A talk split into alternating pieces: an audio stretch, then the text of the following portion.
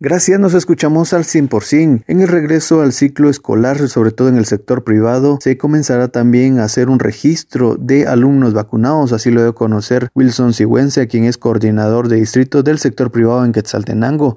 Se van a tener que entregar eh, fotocopias de carnet de vacunación durante la inscripción, esto con el objetivo de tener un registro para poder coordinar a los alumnos que hagan falta.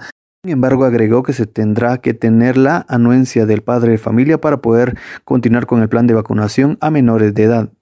Una, una fotocopia del carnet para saber qué estudiantes están vacunados y qué estudiantes hacen falta. Dependiendo de esa estadística, entonces ya podemos coordinar con la dirección departamental y ellos se comunicarán a través de, de sus medios con el IX para poder coordinar la vacunación de los estudiantes, ¿verdad? Porque recordemos que ahí eh, tenemos que tener la autorización de los padres de familia. Nosotros solo vamos a coordinar, por decirle algo, el, el IX nos dice, el distrito 7 de Quetzaltenango eh, se presenta lunes y martes de la próxima semana.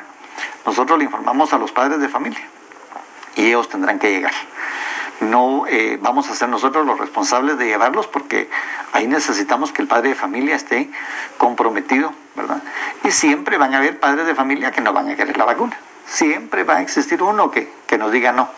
Entonces, ahorita eh, los directores están sacando su, su estadística de quiénes están vacunados y quiénes no, para poder hacer los grupos y coordinar con la dirección departamental. El director aseguró que estas jornadas se coordinarán con el Instituto Guatemalteco de Seguridad Social, quien será el encargado de continuar con la vacunación a menores de edad que no se hayan vacunado, sobre todo en el sector privado que ya comenzó con la parte administrativa.